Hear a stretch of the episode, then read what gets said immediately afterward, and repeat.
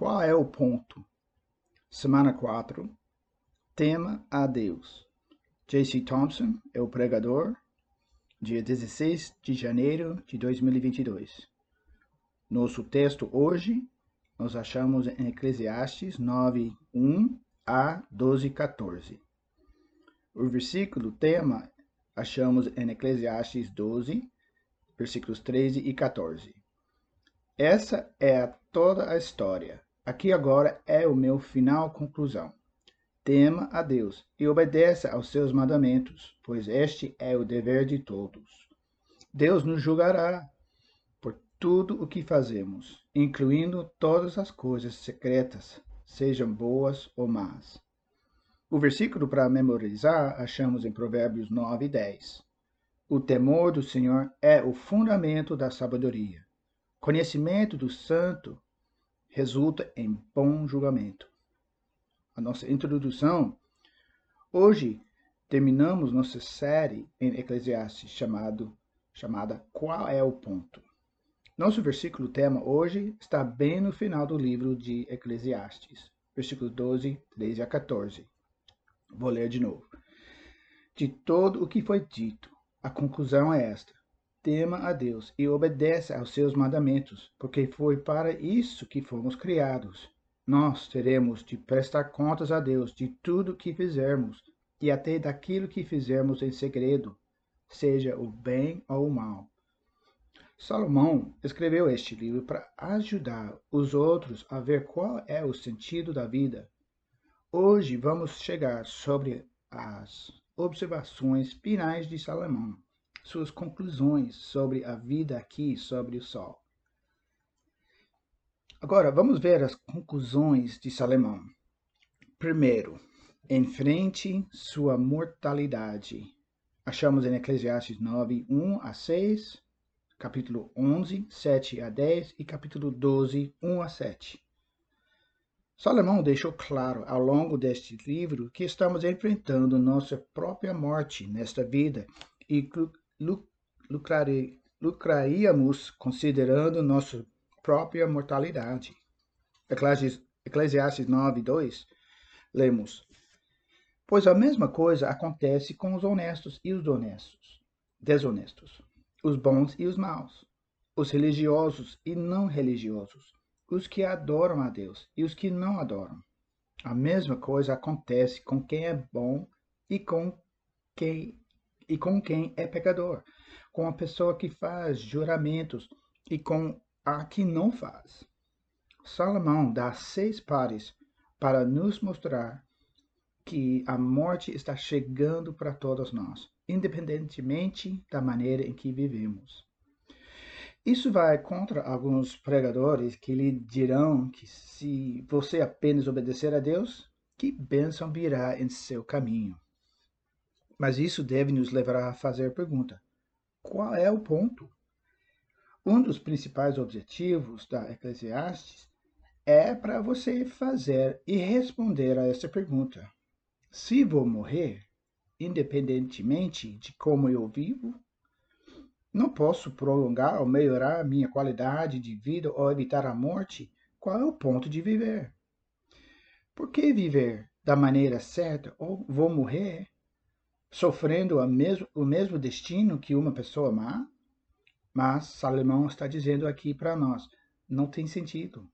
Em outras palavras, com base em nossas observações debaixo do sol, é, sofremos o mesmo destino. Mas Salomão está defendendo que isso não é o caso com Deus, que vê e julga todas as coisas. Salomão também expressa a necessidade de ver a vida independentemente de seu estágio da vida ou idade. Olhamos em Eclesiastes 11, 7 a 10.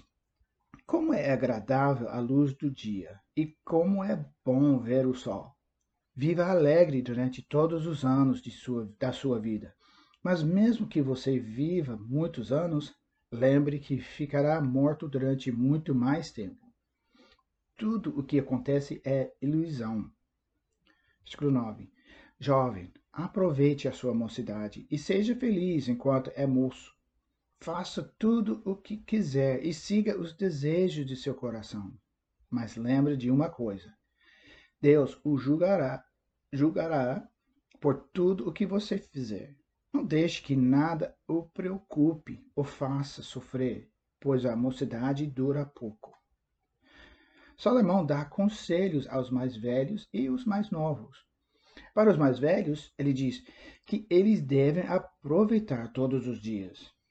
Mas espere dias escuros e não coloque, coloque tanta esperança no futuro desta vida debaixo do sol. Para os mais jovens, ele quer que eles aproveitem sua juventude, mas não para apreciá-lo, apesar dos mandamentos de Deus. Você vê o benefício de ambos os grupos a sabedoria e maturidade dos anciões e o vigor e entusiasmo da juventude. Ambos vivendo a vida sob o sol, mesmo com seus desapontamentos, mas seguindo os mandamentos de Deus. E como ilustração, o pastor vai falar sobre os youth e os wild oats, é, quer dizer, viver de comportamento descontrolado. Continuando. Salomão não está defendendo que os jovens desperdicem sua vida. Em vez disso, aproveitem a vida dentro dos parâmetros que Deus estabeleceu para você. Esta é também uma das grandes tristezas de, da nossa vida.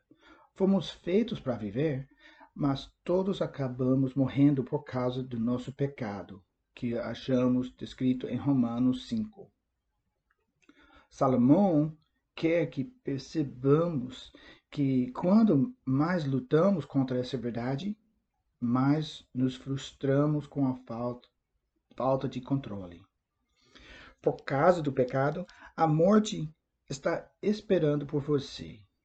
Quanto mais cedo você aceitar essa informação, mais plenamente você pode investir-se na vida além do sol. Mas Muitas vezes passamos nosso tempo confiando em coisas que são certas. E uma ilustração é sobre a geladeira que não está funcionando. Mas, vamos ver. Você consideraria colocar sua vida nas mãos de Deus ao invés de mantê-la em suas próprias mãos? Mais uma aplicação. O que você está fazendo para manter em sua vida o que você chamaria de certezas? Quais são as coisas que você acha que pode controlar nesta vida? Agora, o segundo ponto é encontre prazer no hoje. Referências são achados em Eclesiastes 9, versículos 7 a 10, 10, 1 a 20. E também outra referência é Deuteronômio 33, versículo 25. Vamos ler juntos em Eclesiastes 9, 7 a 10. Portanto, vá, coma, coma com prazer a sua comida e beba o seu vinho de coração alegre, pois Deus já se agradou do que você faz. Esteja sempre vestido com roupas de festa e unja sempre a sua cabeça com óleo ou colônia. Desfrute a vida com a mulher a quem você ama, todos os dias dessa vida sem sentido que Deus dá a você debaixo do sol. Todos os seus dias sem sentido. Pois essa é a sua recompensa na vida pelo seu árduo trabalho debaixo do sol. O que as suas mãos tiveram que fazer, que o faça com toda a sua força pois na sepultura, para onde você vai, não há atividade nem planejamento, não há conhecimento nem sabedoria. Aqui, Salomão fornece alguns exemplos de maneiras que de aproveitar a sua vida aqui na terra. Em versículo 7, coma boa comida, beba vinho. Agora, eu já falei sobre isso antes, mas é um dos coisas, uma das coisas que deveríamos fazer regularmente. Nossa comida e bebida devem ser recebidas com ação de graças e alegria. Também é importante notar novamente que isso não é defender algo diferente do que a Bíblia nos revela em outros lugares. A Bíblia não tolera a embriaguez. E as Escrituras também nos ensinam que devemos considerar as convicções dos outros em nossa decisão também. A moderação é uma boa posição para um cristão tomar e nenhum consumo de álcool é uma posição razoável para tomar também. Mas não devemos entrar em conflito sobre isso ou tratar algum diferente por causa disso. Alguém diferente, desculpa. Então, um bom copo de vinho ou um copo de bourbon não é pecado e tudo bem se dividir. Então, Salomão seguir, sugere que devemos usar roupas finas e um pouco de colônia. De outras tradições pode dizer unge sua cabeça com óleo. Elas parecem muito diferentes, mas eles são muito parecidos. O clima seco do Oriente Médio teria significado que eles colocaram, colocaram óleo no rosto para manter a pele úmida. Ele está falando sobre usar roupas bonitas e desfrutar de uma boa rotina de cuidados com a pele. Salomão também defende que você aproveite seu cônjuge, sua companhia, sua amizade e até mesmo prazer físico com sua esposa. Companheiros, uh, vistam suas roupas bonitas, um pouco de colônia, encontre um bom restaurante e leve sua esposa em, em um encontro e ter o melhor tempo, apreciado. Salomão também nos encoraja a en encontrar alegria em nosso trabalho e hobbies ou passatempos. Esses presentes terrenos ou prazeres terrenos também devem fazer nosso coração gemer pelas dávidas da vida após a terra. Ao ler Eclesiastes, é difícil ver claramente o que Salomão acredita sobre a vida após a morte. Sabemos que ele conhece o julgamento, mas fala muito sobre comer e beber. Vemos Jesus vivendo assim também. Ele parece estar muito perto de comida. Esta é um retrato de o que está por vir. Às vezes você ouve que a maneira que os cristãos devem pensar é não desfrutar dos prazeres deste mundo. Mas essa não é uma ideia bíblica. Os cristãos não devem desfrutar o pecado, mas os cristãos devem desfrutar das bênçãos dessa vida, mesmo mais do que aqueles sem fé no Criador. Não só podemos desfrutar do benefício dessas coisas trazem para nós, mas também fazem crescer nosso carinho, louvor e honra a Deus. Como ilustração, o pastor fala sobre a oração antes do jantar e depois do jantar.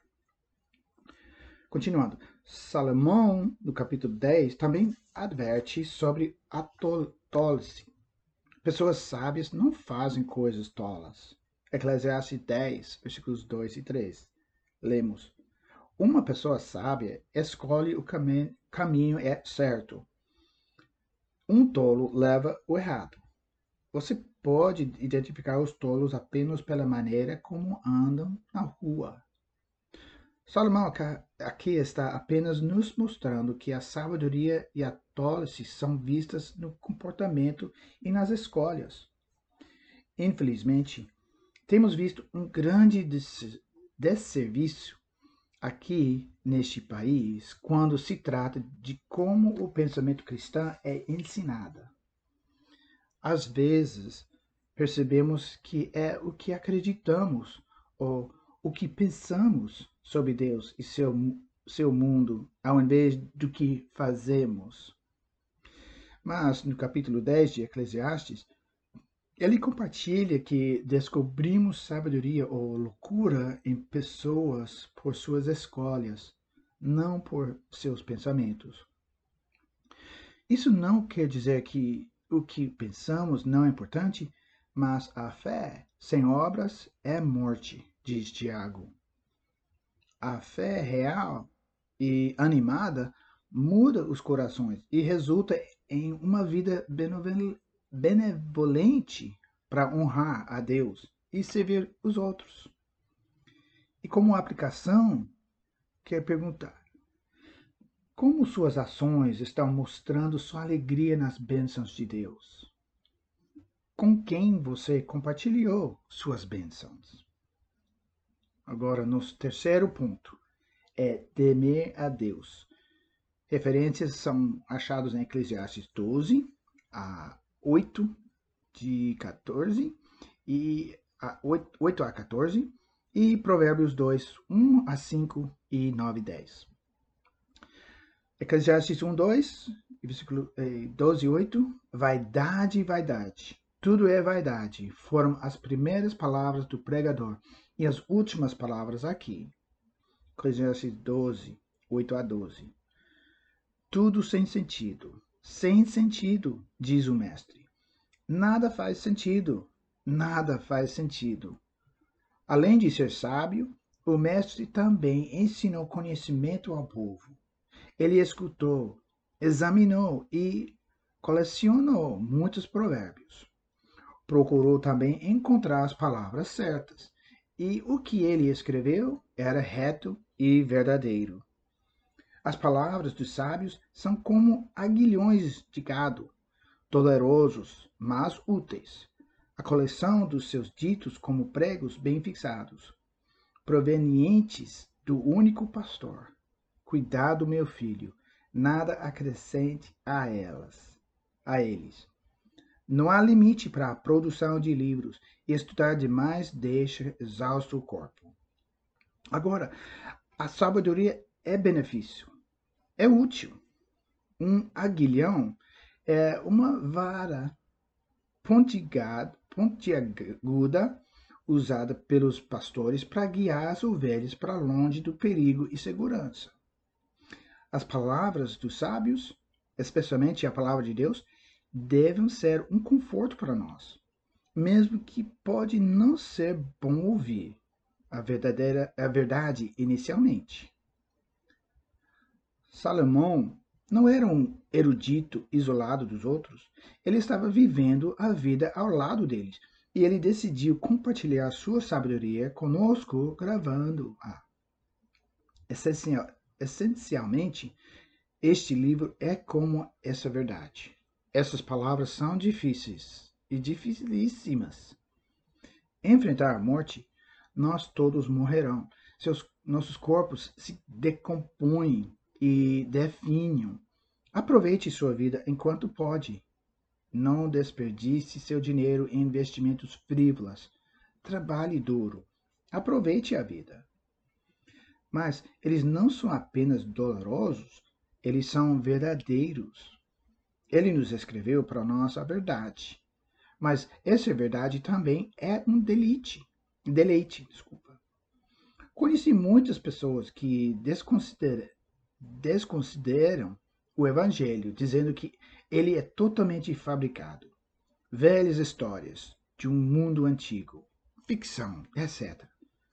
Mas essas pessoas estão usando suas, seus problemas com a Bíblia para manter Deus à distância.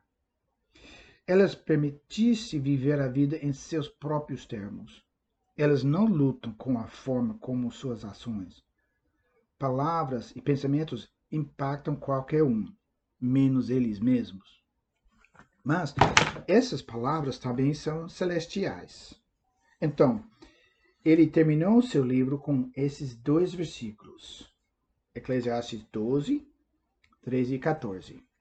Agora, que já se ouviu tudo, aqui está a conclusão tema a Deus e obedece aos seus mandamentos, porque isso é o essencial para o homem. Pois Deus trará, trará o julgamento tudo o que foi feito, inclusive tudo o que está escondido, seja bom, seja mal. Qual é o ponto? Como e por que devemos viver nossa vida? Quero usar outra tradução para extrair um pouco mais de, da riqueza deste texto. Em versículo 13 de Eclesiastes 12. O fim do assunto, tudo foi ouvido. Temei a Deus e guardai seus mandamentos, pois este é todo o dever do homem. Este é o dever inteiro do homem. Cada pensamento, sonho, esforço, plano, aspiração inteiro é sobre Deus. Deus julgará tudo, bom ou ruim.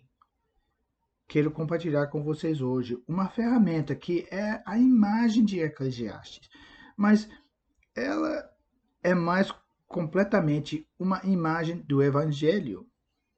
Para aqueles que vocês aqui, que todo o seu dever não está relacionado com Deus, este é a mensagem. Isto é o que você está negando. Se você é um seguidor de Cristo, esta é uma ferramenta para compartilhar o Evangelho com outros usando o que você aprendeu, especialmente de Eclesiastes. Esta não é a única ferramenta, mas é uma que você pode usar hoje. Eu tenho exemplo de três ciclos. Primeiro, é plano de Deus. Deus tem um plano para nossas vidas. Ele tem um projeto para nossas escolhas, nosso casamento, nossas famílias, nosso trabalho. Quando vivemos de acordo com o desígnio de Deus, experimentamos suas bênçãos. O problema é que não escolhemos viver de acordo com o alvo de Deus. Quando vivemos separados do intento de Deus, a Bíblia usa uma palavra para descrever essa escolha. Essa palavra é pecado. E o pecado? Quando pecamos, quando deixamos a bênção de Deus para viver a vida do nosso jeito, acabamos em um lugar chamado quebrantamento. E o quebrantamento? é estar quebrado.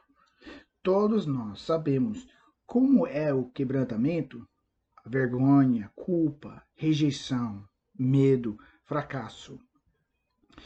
Quando experimentamos o quebrantamento, tentamos consertá-lo. Isto é o que Eclesiastes nos ensinou tão bem. Este mundo está quebrado, olha para ele. Tentamos autocuidado, promoções, projetos domésticos, excessos de drogas e álcool, religião. Tentamos ganhar mais dinheiro no desejo de consertar o que está quebrado. Nós chamamos esses soluções. E as soluções? Usamos soluções para tentar mascarar, escapar, diminuir nosso quebrantamento. Enquanto isso, o quebrantamento dói, também é nosso ajudante. Salomão, mostrando-lhe o quebrantamento, quer que você para para ver, deve haver mais do que o que está disponível para nós debaixo do sol. Não podemos resolver nosso quebrantamento usando nossos recursos humanos. Deve vir a Deus. A Bíblia nos diz que a resposta de Deus é o Evangelho. E o Evangelho é o quê? O Evangelho Evangelho é simplesmente as boas novas. Jesus veio à Terra e nunca viveu uma vida separada do plano de Deus. Mas Jesus foi torturado e morto numa cruz pelos pecados do mundo. Enquanto Jesus estava naquela cruz, Deus colocou os pecados do mundo sobre seu filho e Jesus pagou a pena pelos nossos pecados. Depois disso, Jesus anunciou que sua obra estava terminada e ele faleceu. Eles levaram seu corpo, os discípulos levaram seu corpo, colocaram em um túmulo e três dias depois ele ressuscitou dos mortos. A Bíblia diz que Jesus ressuscitou dos mortos para provar ao mundo que ele é Deus e que o que ele disse sobre si mesmo e Deus era verdade. Jesus veio para perdoar nossos pecados e curar nosso quebrantamento. A mudança que precisamos não vem de nós, vem de Deus. A Bíblia diz que devemos fazer é arrepender-se de nossos pecados e crer no Evangelho. A crença. Quando o Espírito revela nosso quebrantamento, ele também revela nossa necessidade de mudança. Muito parecido com o entendimento de Salomão de que a vida sobre o sol não é suficiente, o Espírito revela a mesmo com você. Então, o convence a colocar a sua fé em Cristo. Você responde à convicção do Espírito pelo arrependimento de seus pecados. E arrepender-se significa simplesmente mudar nossa mente e mudar nossa direção. Quando você coloca sua fé em Cristo, arrependi, arrepend, arrependimento e fé são os primeiros passos da obediência a Cristo. O Espírito entra em sua vida, fortalece sua obediência e começa a curar o quebrantamento em sua vida. Então, você começa a viver junto com o Espírito dentro de você. O exemplo de Jesus diante de você e a presença de Deus ao seu redor para recuperar e buscar o desígnio de Deus para a vida. É recupere e persiga. Hoje você pode começar a viver no plano de Deus mais uma vez. Você faz isso por continuar e se comunicar com Deus, conectar-se com os outros e cuidar dos outros. É importante saber que assim como aprendemos em Eclesiastes que nossas vidas são não serão perfeitas por colocar nossa fé em Cristo, mas nossos pecados serão perdoados. Nosso quebrantamento será curado e podemos começar pela fé, perseguindo o desígnio de Deus em nossa vida hoje. Se, vo, se você quer colocar sua fé em Cristo hoje, você apenas pode ligar para conversar com alguém na igreja ou mandar uma mensagem. E tem pessoas que podem compartilhar contigo mais sobre isso.